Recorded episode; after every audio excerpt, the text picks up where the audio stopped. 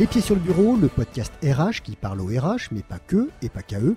Un podcast signé Javelot, la plateforme de management de la performance Made in France. Ensemble, nous allons décrypter, décortiquer, explorer tous les sujets, même tabous, des ressources humaines d'aujourd'hui et de demain. Et demain, c'est aujourd'hui. Je suis Grégoire Tournon. Je suis Maureen Morin. Aujourd'hui, on s'attaque à un gros sujet, un sujet qui gratte, qui embête, l'audace. Comment passer du courage à l'audace? Les RH sont sur le pont courageux, mais pas spécialement audacieux. Et pour en parler, nous avons le plaisir d'accueillir Thomas Chardin, dirigeant fondateur de Parlons RH. Salut Thomas, est-ce que tu es prêt à mettre les pieds sur le bureau? Tout à fait, pas que les pieds, je suis prêt à taper euh, fort sur la table s'il y a besoin. Taper sur la table. Alors dans le premier épisode, Kevin Valencia de Livestorm, qu'on salue, a débuté par nous donner son CV et présenter sa boîte en moins d'une minute et il faut que tu relèves le challenge. Je vais lancer le chrono, c'est à toi. Eh ben, je suis Thomas Chardin, je suis dirigeant fondateur de Parlons RH. Ça fait 25 euh, ans que j'accompagne les, entreprises et plus particulièrement les RH. J'espère que l'entreprise que, j'ai créée porte bien son nom. Euh, donc, dans une orientation plutôt marketing et digital. J'étais auparavant directeur marketing de Manpower. Euh, je suis administrateur du Lab RH et pour montrer aussi que l'innovation avec les, la HR Tech était un centre d'intérêt fort pour moi. Et parlons RH en, en 20 secondes. C'est une agence euh, de marketing éditorial et digital, et digital, plus particulièrement de social media, donc, on accompagne les DRH et les prestataires RH, les acteurs de ce marché des ressources humaines et du management, sur ces trois thématiques que sont le marketing, l'éditorial et le social media. Il se trouve que par ailleurs, on est aussi un média qui rencontre un, vif succès et on en est très content et on remercie d'ailleurs tous les auditeurs euh, qui, contribuent à ce succès-là. Parlons RH est le premier média RH de LinkedIn avec plus de 125 000 abonnés. On fait 2 millions de pages vues euh, par an 60 000 visiteurs uniques par mois et on a 200 000 contacts, 200 000 RH en contact sur les réseaux sociaux. Est-ce que j'ai relevé le challenge? Alors, 1 minute 16, euh, Thomas. Bon, on va quand même te féliciter. tu as le droit de mettre les pieds sur le bureau. Maureen, on va commencer à cuisiner notre invité. Allez, c'est parti. Grégoire le disait en intro, l'idée de ce podcast est d'aborder un sujet qui te tient particulièrement à cœur. Au point même que tu as écrit un, bouquin là-dessus et c'est le sujet principal. L'audace dans la fonction RH. Tu communiques assez largement que les directions RH seraient très courageuses, capables d'être sur le pont face à chaque crise, d'éteindre tous les incendies, d'ailleurs le Covid l'a prouvé, mais que la fonction manque d'audace. On commence par une question cool, Maureen. Thomas, pour toi, c'est quoi l'audace dans l'univers des RH L'audace dans l'univers des RH, comme euh, ailleurs, c'est euh, de se saisir d'un risque, de choisir le risque en accord avec sa mission. Donc c'est un petit peu euh, à l'opposé presque de la mission traditionnelle de la fonction RH, qui se veut un peu averse au risque. Pour ça que je dis souvent que la fonction RH est très courageuse. Euh, elle absorbe les risques, elle essaye de les gérer au mieux, mais à mon sens, elle ne s'en saisit pas assez, elle ne choisit pas assez des missions qui intrinsèquement comportent un risque et d'aller défendre un peu ces nouvelles missions auprès de qui de droit, du CODIR, des actionnaires, des salariés, des partenaires sociaux ou de la société. Est-ce que du coup, tu aurais des exemples récents euh, à nous donner qui montreraient que la fonction RH n'est euh, pas vraiment audacieuse? Euh, Des exemples récents, j'en ai presque quotidien. vendredi dernier, j'étais auprès d'un parterre de, DG de, TI, enfin une vingtaine, quand je dis un parterre, c'est relativement limité, une vingtaine de dirigeants de, de belles ETI. J'évoquais les tendances de la fonction RH et je leur ai demandé si, à, leur avis, les DRH étaient au courant de ces tendances-là. Pas un m'a répondu positivement. Alors, pas un non plus n'était véritablement conscient des tendances qui étaient à l'œuvre ou des technologies qui étaient disponibles. Je ne parle pas là d'approche disruptive, hein. je parle de choses tout à fait classiques comme bah, la transformation digitale qu'on évoque beaucoup, le droit à la déconnexion, la qualité de vie au travail, des choses comme ça. Donc là, c'est un exemple très récent. Il y a 15 jours, euh, j'étais euh, dans un cursus euh, exécutif dans une grande école de commerce. Donc pour les professionnels, toujours en train d'évoquer des tendances et toujours en train d'évoquer aussi cette notion qui m'est chère, cette notion d'audace. et un DAF qui était dans, dans, la salle est venu vers moi pendant la pause pour me dire pendant 20 ans, il a vu tout le monde défiler dans son bureau, rechercher des budgets, notamment les DSI et les directeurs marketing. Il n'a pas vu en 20 ans dans différentes entreprises pas un seul DRH.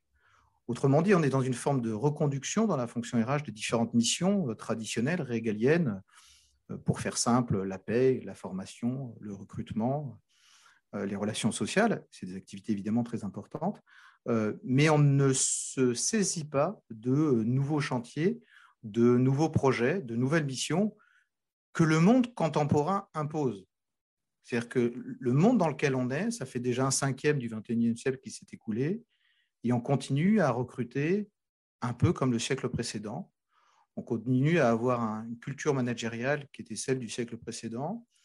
Euh, on continue à trouver difficile en fait de pouvoir manager à distance. Je parle là évidemment du télétravail. Et on trouve ça surprenant d'être confronté à des difficultés de recrutement, alors qu'elles sont tendancielles, y compris par exemple des problématiques d'absentéisme ou des problématiques de fidélisation. Je m'arrête là pour, pour illustrer le propos. Donc, alors, juste un point quand même pour répondre à la question. Donc, je pense qu'effectivement, les fonctions RH ne sont pas audacieuses ou pas assez audacieuses, mais elles sont très courageuses. Donc, je ne voudrais pas qu'on se méprenne sur ma démarche. Il ne s'agit pas de faire du RH bashing facile. Il s'agit bien au contraire. Moi, j'aime la fonction RH. On aime la fonction RH chez Parlons RH. On veut qu'elle réussisse. Et ce n'est pas ce qu'on l'aime qu'on se, euh, voilà, qui aime bien châtie bien, et qu'on essaie d'essayer de, l'accompagner euh, dans, euh, dans ce qui peut faire défaut, dans ce qui nous semble pouvoir faire mm. défaut. évidemment, ça se discute, ça s'appelle parler RH, donc on peut en parler. Je rebondis sur, sur le fait que tu dises justement que les interlocuteurs RH ont du mal à voir tous ces changements-là. Pourtant, dans les faits, on en voit quand même beaucoup des changements dans la fonction. Euh, il y a quand même un gros boom des HR Tech. Euh, on parle de sujets du style euh, la transparence des grilles de salaire, ce genre de choses. Qu'est-ce que toi, du coup, tu penses de ces évolutions-là? Bah, le gros boom dans la HR Tech, je ne le vois pas trop. Il y a 600 startups RH en France. Il y en a 90% qui meurent en trois ans. le marché global de la HR Tech en France n'évolue pas particulièrement. Euh, donc on peut parler beaucoup de digital, mais aujourd'hui, le taux d'équipement de la fonction RH en solutions digitales pour des process de base ne concerne pas la majorité des entreprises. Donc euh, on est euh, toujours sur un, taux d'équipement qui est extrêmement faible, encore une fois, au regard des pratiques, des us et coutumes de la société. On parle beaucoup de l'expérience collaborateur. Aujourd'hui, 57% des entreprises n'ont pas initié une démarche sur le sujet. Par contre, il y a 95% des DRH qui pensent que c'est important. Souvent, les DRH sont croyants mais pas pratiquants. Croyants dans le digital, croyants dans l'expérience collaborateur, croyants dans la qualité de vie au travail, mais pas forcément en pratiquant. Et justement, à mon avis, par défaut d'audace. Tu as évoqué euh, la transparence du salaire. Euh, c'est quelque chose qui existe depuis, enfin, on l'évoque comme une tendance de fond euh, depuis dix ans. Personnellement, je ne connais pas une entreprise qui pratique la transparence des salaires.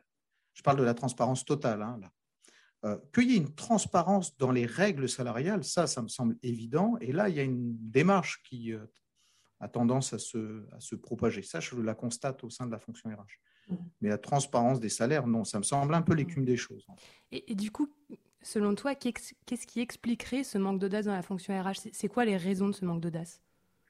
Alors, déjà, je ne prétends pas du tout euh, à la vérité vraie. Je ne suis pas l'oracle qui décrète euh, ce qui, ce qui euh, l'origine même de la fonction et, le, R de DRH, ça peut être le R du risque, du risque social qui convient de maîtriser, de réduire au strict minimum. La fonction RH, on, l'a évoqué, était business partner. Je dis était, j'espère que la fonction RH était business partner, elle se doit être business player en fait. Hein. Et puis d'ailleurs, cette appellation, elle a, plus, elle a quasiment un quart de siècle. Hein. Donc, si on veut faire moderne, il ne faut pas être HR business partner. Mais c'est-à-dire partenaire du business, c'est-à-dire en régulateur a posteriori du business et pas en tête de pont. Donc, euh, euh, originellement, la fonction est là pour gérer le risque et pas forcément développer la relation. C'est un autre R possible euh, de la fonction RH. Que les cursus RH ont probablement encore plus d'inertie que les entreprises et que, et que les DRH eux-mêmes on est sur des cycles longs, en fait. Les changements qu'on vient de vivre, je ne parle pas de ceux de la crise, je parle d'avant, mais la crise ne fait que accélérer des changements qui étaient déjà très courts, très brutaux. Euh, on a assiste à une tertiarisation euh, rapide de l'économie, euh, à une digitalisation rapide, et voilà, on passe sur des cycles courts avec une imprévisibilité croissante, une guerre économique qui est de plus en plus forte, une concurrence exacerbée, et des tendances de fond euh, comme la guerre des talents, la guerre de l'image, la guerre de la communication. Tout ça fait que la fonction RH a tendance à reconduire, encore une fois, un certain nombre de, missions et de prérogatives parce qu'on a besoin d'elles. Quand il y a la crise qui arrive, on est très content de trouver le DRH. C'était le pompier euh, parfait qui exécutent parfaitement ce type de tâche. Et je le dis sans aucune ironie, je le dis vraiment avec beaucoup de sincérité. Moi, je tire mon chapeau aux professionnels RH. Quand les circonstances l'imposent, ils sont toujours là, mais vraiment toujours là.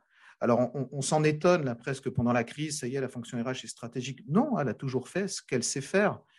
Quand il y a des chocs exogènes et endogènes à l'organisation, les professionnels RH sont là pour gérer les crises organisationnelles, juridiques, technologiques et bien sûr sanitaires. Donc, je ne suis pas étonné du courage des DRH, euh, de leur engagement, de leur sens de l'abnégation. Je leur tire mon chapeau. En revanche, je pense que euh, au-delà du besoin qu'on a d'avoir un pompier, on a aussi besoin d'un architecte, quelqu'un qui puisse construire hein, l'avenir euh, pour éviter que ça prenne feu. En fait, avoir du courage, ça pérennise le présent. L'audace, c'est ça qui permet de construire l'avenir. Thomas, est-ce que tu as des solutions? En tout cas, qu'est-ce que tu préconises? Quelles sont les clés justement pour aider CRH Alors c'est très compliqué. Euh, j'entends déjà, c'est vrai que je suis un peu dans un discours qui est il n'y a qu'à que. Euh, déjà, si on ne partage pas le diagnostic avec les, différents défis qui sont euh, face au DRH, euh, ben, on ne va pas les relever. Donc, déjà, il faudrait juste qu'on partage, qu'on partage bien le, diagnostic et les enjeux qui sont face à nous.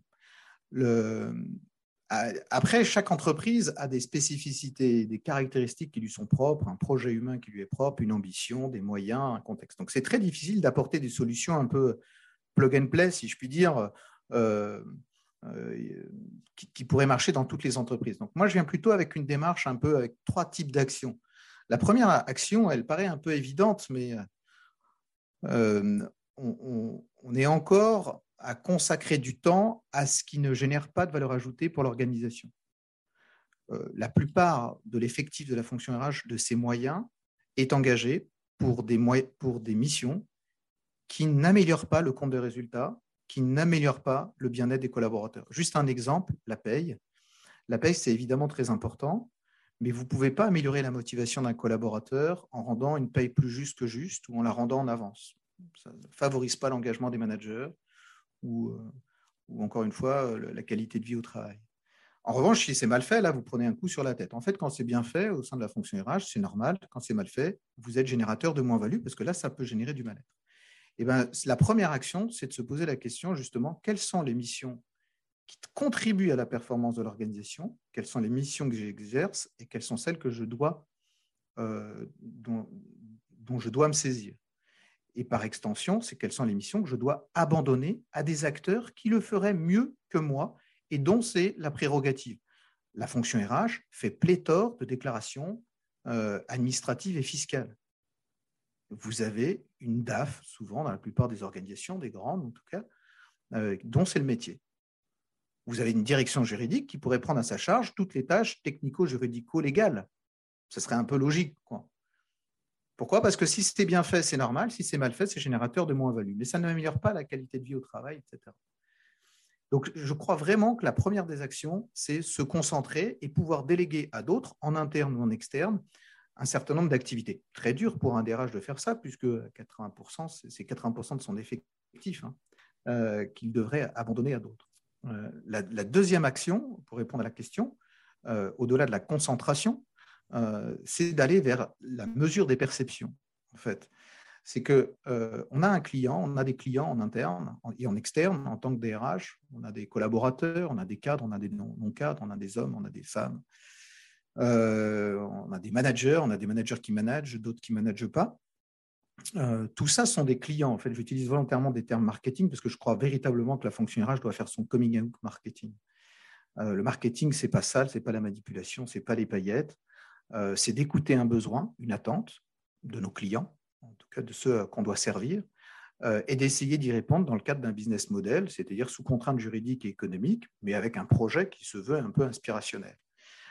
C'est ça le marketing. Eh ben, je pense que la fonction RH, c'est celle qui doit être la plus euh, marketing, en fait. Donc, d'écouter les besoins, par exemple, des candidats. Et avant d'écouter les, besoins des candidats, ça serait bien de leur répondre aux candidats. Aujourd'hui, la majorité des entreprises ne répondent pas aux candidats.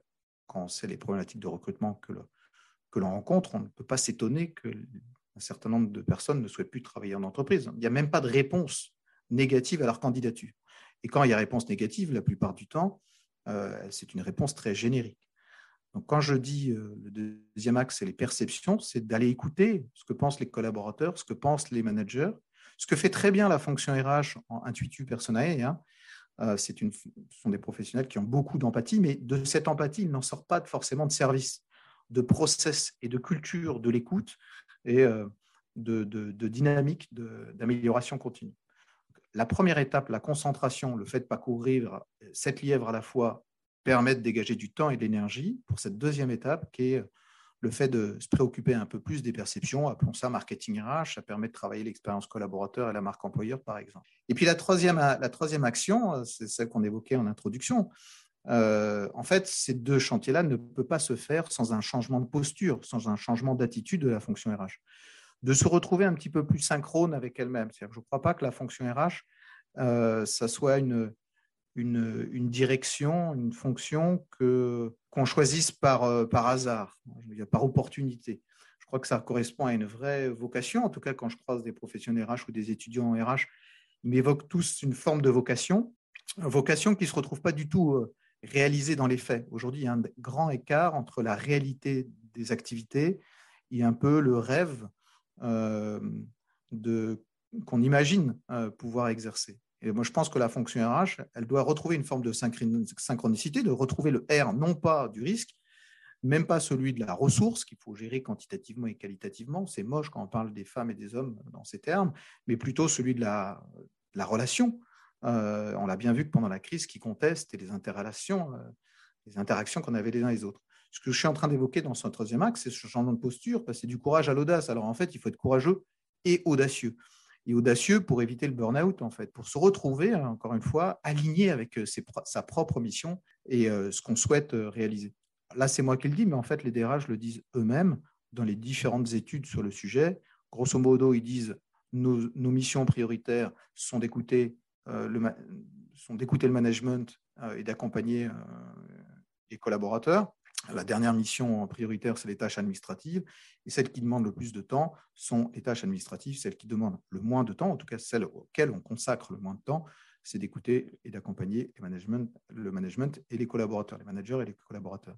Autrement dit, on fait tout ce qu'on n'attend pas de nous, et nous-mêmes, on attend autre chose de nous-mêmes. Ce que je n'ai pas dit, c'est que les managers et les salariés, évidemment, attendent de la fonction RH plus d'écoute et d'accompagnement et un peu moins de procédures et de process. Euh, je me pose juste la question, je me mets un peu à la place de nos auditeurs et je me dis, euh, moi, si j'ai envie d'agir demain, de après ce podcast retourner à mon bureau et de, de commencer à être audacieux, euh, par quoi je commence? Est-ce que tu as un peu des conseils à donner là-dessus?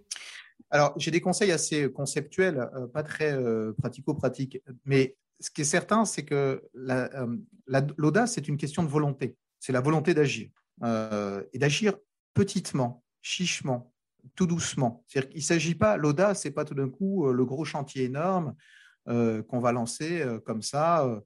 Donc, en fait, il faut bien distinguer l'audace et la témérité. La témérité, c'est foncer tête baissée, je m'en fous du risque. Non, pas du tout. Il s'agit justement de tirer profit, de tirer parti du risque, d'avoir, d'être appétant au risque, mais donc de le mettre sous contrôle au regard d'une mission qui est en lien avec, avec notre projet RH. Donc, il faut agir, agir doucement, euh, euh, considérer l'échec comme une partie de la réussite. Culturellement, c'est très dur de faire cette espèce de grand écart pour un DRH. Oui, l'échec n'est que le brouillon de la réussite et il faut passer par un certain nombre d'étapes d'échec pour pouvoir réussir un certain nombre de projets. Moi, je dis juste aux DRH et aux professionnels DRH, allez-y, lancez-vous, osez, osez être, être vous-même. Euh, il y a Goethe qui dit, quoi que tu rêves d'entreprendre, commence-le. Hein, c'est cette notion de progressivité. Il dit aussi l'audace a du génie, du pouvoir et de la magie. Donc, ce n'est pas l'audace euh, grandiloquente, c'est l'audace opérationnelle, incrémentale. Donc, il faut commencer, prendre un chantier, et avant ça, c'est de se dire, mais en fait, peut-être un petit diagnostic, une forme d'introspection. Quelle est la mission que j'exerce aujourd'hui? Qu'est-ce que je fais, en fait? Quelles sont les grandes missions que je réalise? Quelles sont celles que je souhaiterais réaliser? Et quelles sont celles qu'on attend de moi. C'est intéressant de voir les écarts qu'il y a entre ces trois euh, perceptions-là. Ben, en fait, il faut juste les combler et peut-être se dire, tiens, comment est-ce que je fais pour euh, gagner du temps sur les missions qu'on n'attend pas de moi et moi non plus, je n'attends pas de les réaliser. J'évoquais la paye, euh, j'ai beaucoup de respect pour ceux qui exercent cette activité-là, mais je dis juste qu'elle ne contribue pas à la transformation de l'organisation, sa dynamique humaine. C'est presque un passage obligé. Thomas, comment est-ce qu'on peut, si on est RH, aller voir le DAF, aller voir le service juridique et leur dire, voilà, je veux vous confier ces missions Est-ce que les entreprises sont prêtes à ça? Les entreprises sont prêtes si on leur explique. Ce n'est pas uniquement un abandon. Au contraire, il faut le présenter comme une forme d'hyper-responsabilité. Le DRH est en CODIR, normalement. Euh, il est souvent assis sur un strapontin. C'est-à-dire que tous ses confrères parlent de ces sujets et lui ne parle pas des sujets des autres. Mais en fait, dans un CODIR, il devrait être le premier à prendre la parole. Il n'y a pas de business aujourd'hui dans une économie tertiarisée et digitalisée sans femmes et hommes, sans initiative, sans de leur part, sans capacité à s'engager. C'est le DRH qui devrait prendre la parole, c'est lui le bras droit du DG. Enfin, mais le, pouvoir, il ne, se, il ne s'attend pas, il se prend. Euh, il se prend au travers d'un langage qui n'est pas un langage humaniste, qui est un langage business. Celui qui a les clés du business, c'est le DRH. Sans le DRH, il n'y a pas de business. Aujourd'hui, dans une crise critique en termes de recrutement, mais qui, est tout à fait, euh, qui était tout à fait prévue et qui va faire que s'amplifier, où il y a des dynamiques de recrutement, enfin des tensions euh, très fortes sur le, sur le marché du travail. Là, j'entends de la part des, entreprises. Ce qui est triste, c'est qu'il y a aussi un parallèle de la part des, des, personnes. Hein, donc, il y a un paradoxe français. Hein. il y a des, un chômage de masse et des problèmes de recrutement de masse. Mais il est, euh, il, est urgent d'agir sur ce sujet-là, comme sur ce sujet de la, fidélisation, le turnover a doublé en 20 ans en France. Pas certain qu'on ait doublé les moyens de mettre sous contrôle le turnover. Avant la crise Covid, il y avait quasiment un mois d'absence par an et par salarié euh, pour euh, de etc. Un mois d'absence. On va attendre quoi? Que les salariés soient trois mois en absence avant de se saisir du sujet? Ça ne fait que augmenter. Donc, ce que je crois, c'est qu'il faut aller prendre son bâton de périn, pas faire toutes les guerres que je viens d'évoquer, mais en, choisir une petite et dire, écoutez, on consacre 5 millions d'euros à l'absentéisme par an. Le coût d'un salarié absent, euh, c'est 3 500 euros par an par salarié, selon l'Institut Sapiens, pour la société. Le coût de, tiens, des trois batailles que je viens d'évoquer, c'est-à-dire la bataille de l'attractivité, la bataille de la fidélisation la bataille de l'engagement, c'est mesuré par Apicil et Mozart Consulting au travers d'un indice de bien-être au travail, l'IBET, euh, en parallèle à l'EBIT. Euh, c'est 14 310 euros par an par salarié. Le coût pour la société, 14 310 euros par an par salarié. Le coût de la fonction RH, en règle générale, c'est 1500 euros, soit 10 fois moins. Bah, la fonction RH, elle peut aller en codir et dire, écoutez, moi, je vais doubler mes effectifs, je vais doubler mes moyens, je vais doubler mes outils, mes processus, et je vais gagner 10% je vais réduire de 10% les problèmes d'attractivité, les problèmes de fidélisation et les problèmes d'engagement. Et je ferai donc gagner à l'entreprise de l'argent. Donc, c'est d'aller chercher les moyens en fonction des missions euh, qu'on, euh, d'une certaine manière, qu'on s'octroie, en fonction des batailles qu'on a envie de gagner, et puis l'entreprise, euh, auquel l'entreprise est confrontée. Donc, oser être soi me semble être un, un, bon, un bon mantra en 2021 pour les DRH.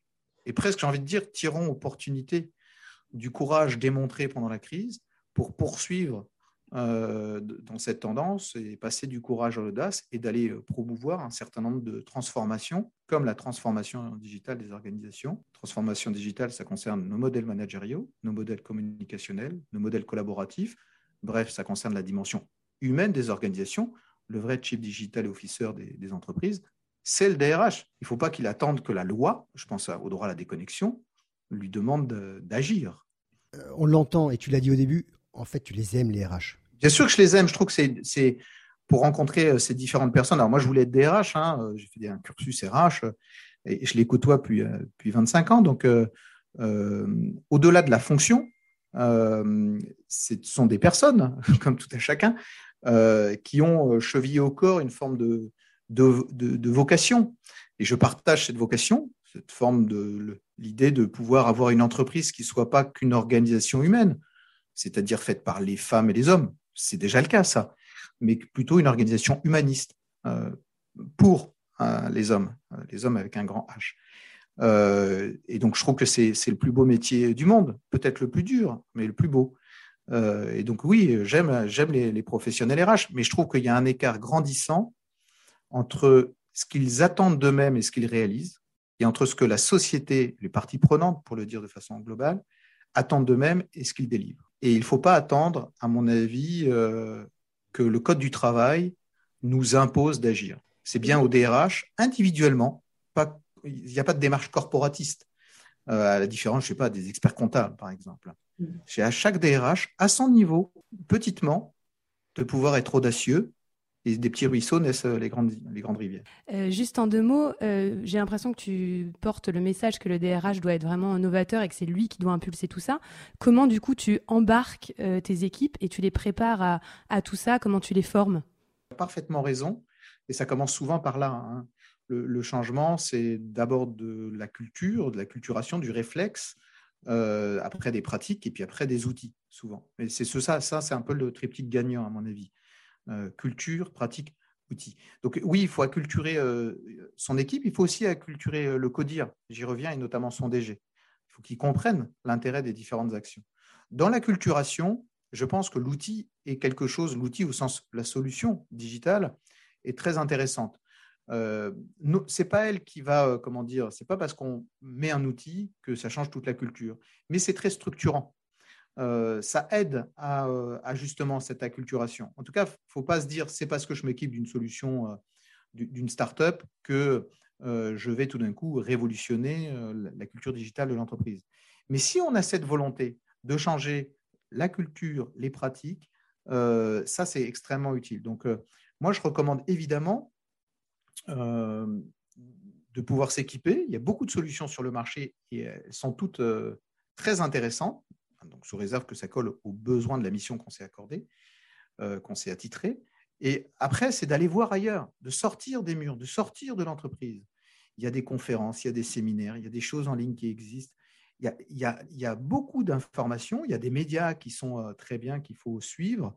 Il faut faire son marché et de consacrer du temps à euh, s'inspirer de ce qu'il y a à côté. C'est ça qui va nous acculturer à la chose.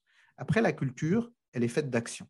Je crois beaucoup à ça. C'est-à-dire que euh, pour, pour pouvoir acquérir le bon réflexe, il faut faire les choses. Learning by doing, c'est faisons les choses, plantons-nous, et c'est comme ça qu'on pourra se corriger et, s'adapter. On ne, on ne devient pas euh, digital native euh, spontanément en regardant uniquement des tutos sur YouTube. plutôt essayer de faire justement le, tuto. C'est au DRH de faire son tuto pour son équipe. Tiens. ça, c'est un bon exemple. Bon, génial, c'est très enrichissant tout ça. Euh, avant de nous quitter, j'ai une dernière question pour toi. Est-ce que, tu, est que tu aurais un RH audacieux à nous recommander pour un prochain épisode? Euh, Il y en a plein euh, qui sont très audacieux et qui font des choses super. je vais vous citer Mathilde Lecoz, DRH de Mazar en France, parce qu'elle fait beaucoup de choses audacieuses et qu'elle vient d'être élue présidente du LabRH. Euh, donc avec les deux casquettes, celle d'animer l'écosystème de start-up en France euh, et celle de DRH opérationnel euh, d'un grand cabinet de conseil. Et puis c'est une femme, jeune et dynamique, avec beaucoup de choses passionnantes à raconter. Donc je ne peux que vous la recommander. Bon, Thomas, bah, je te remercie et surtout, je te demande d'envoyer un petit mail tout de suite pour l'inviter dans un prochain podcast, un prochain numéro. Est-ce que tu peux, avant de nous quitter, nous rappeler le titre de ton livre? Mais avec plaisir. DRH, mission ou démission, trois pistes d'action à l'heure du choix. Merci Thomas, merci Maureen. C'était Les Pieds sur le Bureau, votre podcast RH qui parle au RH, mais pas que et pas qu'à eux. Un podcast signé Javelot, la plateforme de management de la performance Made in France, à retrouver sur toutes les plateformes d'écoute et bien entendu sur les réseaux de Javelot. On se retrouve dans un mois. À dans un mois.